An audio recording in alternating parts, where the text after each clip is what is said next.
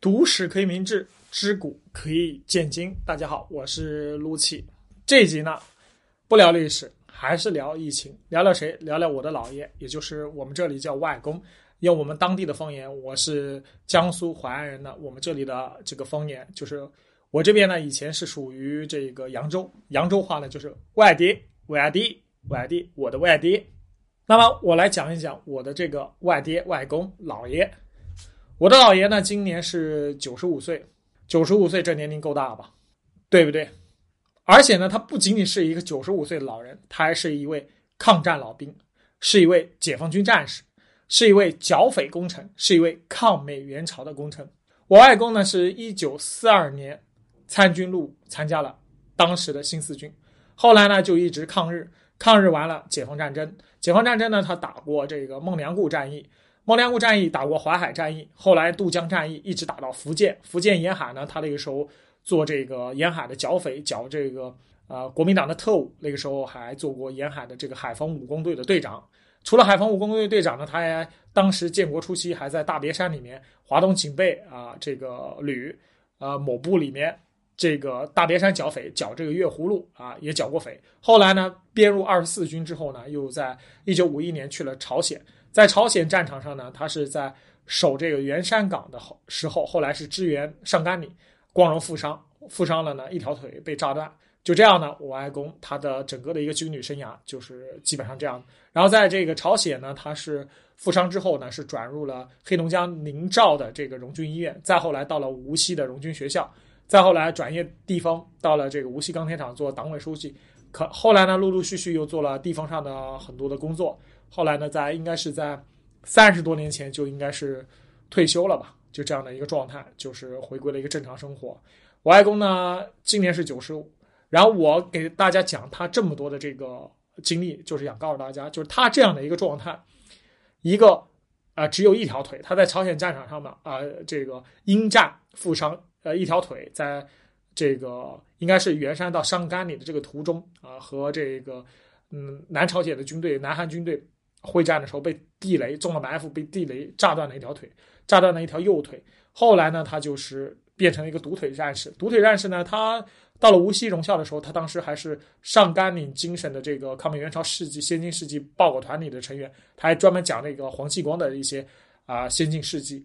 那就这样的一个独腿的抗战老兵，九十五岁啊，而且我外公他有个不好的习惯，他抽烟。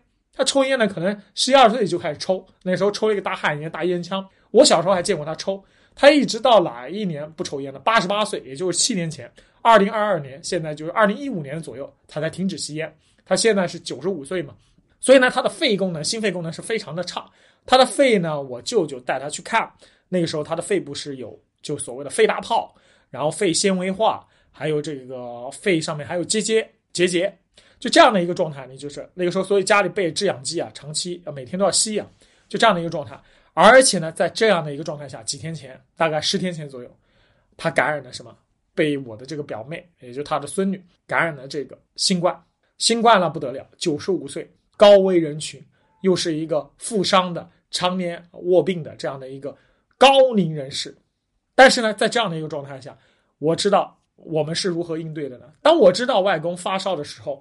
家里人以为他着凉了，但是我当时一看，我表妹阳了，我就说肯定不是着凉啊，肯定是感染新冠了因为我知道新冠传染非常厉害的，我身边的所有势力，就家里有一个人感染，全家都得得，不可能有人逃脱的。所以我外公他这个免疫力最差嘛，又没打过疫苗，他必然是第一个会感染上。所以他发烧了，发烧了，家里当时还意识不到啊，把他当一般感感冒对待。我当时就说，九十五岁肺又不好，这种情况下你发烧了，你一定不能把他当一般感冒，就是你得去医院。所以呢。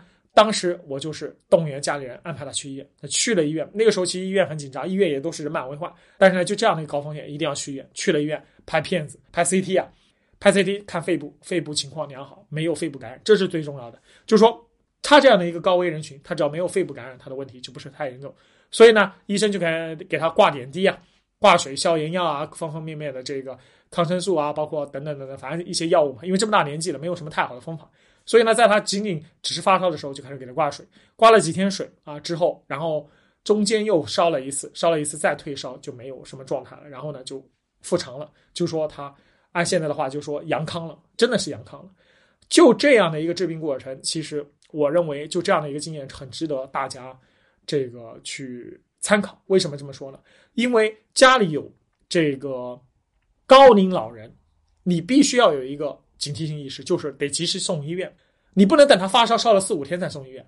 你发烧的刚开始发烧，你就要第一时间送到医院，就是要去拍片子看他有没有肺炎。因为这种高龄人士他的抵抗力非常差，那他如果有肺炎的话，很容易就发作，很容易就出现白肺啊。最后那个，因为我北京的一个亲戚，他的爷爷就是这样的一个情况，他就烧了四五天，一直去不了医院。后来去医院的时候，肺部已经完全感染了白肺了。后来在医院里面，啊，重症监护室里面又救了四五天，最后救不回来，还是走了。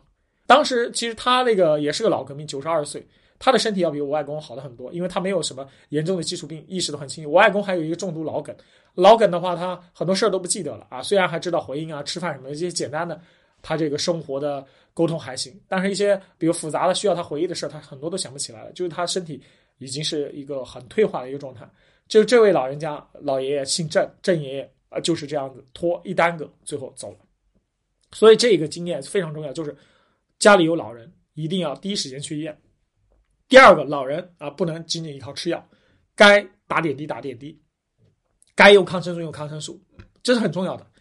你不能省这个钱。第二个，你不能觉得费事儿啊，你要有这样的一个意识，你有这样的一个意识，你才能啊最大程度的挽救老人的生命。因为我们知道，新冠谁最弱势？一个老人，一个小孩，而且最主要的是老人，老人身体太弱了。新冠的这样合并的这么多症状，又是发烧，又是全身痛，又是咳嗽，又是各种的啊，各种的所谓的产生的不良反应，又拉肚子啊什么的，老人受不了的。正常的一个老人八九十岁肯定受不了，老人一个感冒都能要了他的命。所以呢，家里一定要有这样的意识，只有你有这样的意识，你才能保住老人的这样的一个生命。我外公就是一个典型的例子，因为。我们当时他发烧感染新冠的时候，家里人都已经做好心理准备，他可能挺不过去了。我们都有这样的一个想法，因为毕竟这么大年龄了嘛。而且包括医生也好，朋友也好，他们都说，哎，还是要有思想准备。我们是有思想准备的，但有思想准备，我们是最坏的思想准备，但是要做最全面的打这个这个这个保证。为什么呢？因为我外公这样的一位革命英雄、革命功臣，活了这么大年龄了，九十五岁了。他不是为他自己而活，他是为他的战友、为他牺牲的战友而活。他十几年的军旅生涯、几十年的革命生涯中，那些牺牲的战友而活。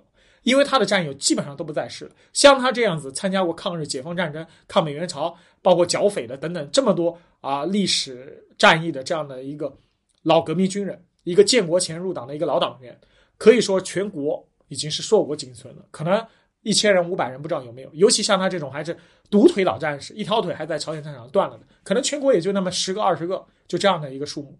所以他活着不光光是作为我们一个子孙对他的一个孝顺，还是为这个国家而活，是见证了我们中华民族伟大复兴的这样的一个啊历史的见证人。因为有我外公这样子的革命前辈们。他们当年舍生忘死，当年不顾一切的保家卫国，不顾一切的打败日本鬼子，打败这个蒋介石反动派，打败这个啊美国，打败这个南韩，才换来我们今天来之不易的和平生活，才换来我们今天崛起的生活。所以我们要有这样的一颗感恩之心。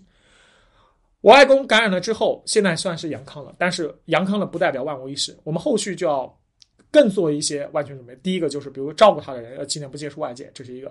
第二个，现在是冬季，冬季除了新冠，还有一个最重要的流感、感冒，这些都会要了像他这么高年啊这么大年龄的老人家的一些啊性命。所以呢，就是要保持室内恒温的，就是说你空调该开的开，暖气该开的开，你不能啊这个把这些都这个觉得浪费电啊，要省钱啊，这种意识不能有。尤其我们这里的老人家很多都有这种意识，舍不得开电啊，比如我奶奶就是这样的。他是舍不得开电，他宁愿感冒了花三百块钱去药房买药，他不开空调，他觉得开空调浪费电。其实开空调一天可能也就二十块钱，二十块钱都没有。他一个房间里开的话，可能十块钱，一月也就三百。他宁愿三百块钱去买感冒药，他也不愿意三百块钱开空调。所以这些老一辈的意识还是一种非常节俭的传统的一个意识。所以我经常给他们做思想工作，该开要开。你身体健康，你少吃药，少生病，那是最好的。你因为那个钱，其实说实话，你手里有十万、一百万也好。你最后走了能带走吗？一毛钱、一分一毫都带不走。所以我经常这样劝他们。我作为一个晚辈，经常劝我的奶奶、劝我的外公他们。啊，所以呢，他们现在呢，也就是也想明白了，就是说该花的要花，该做的保障还要报。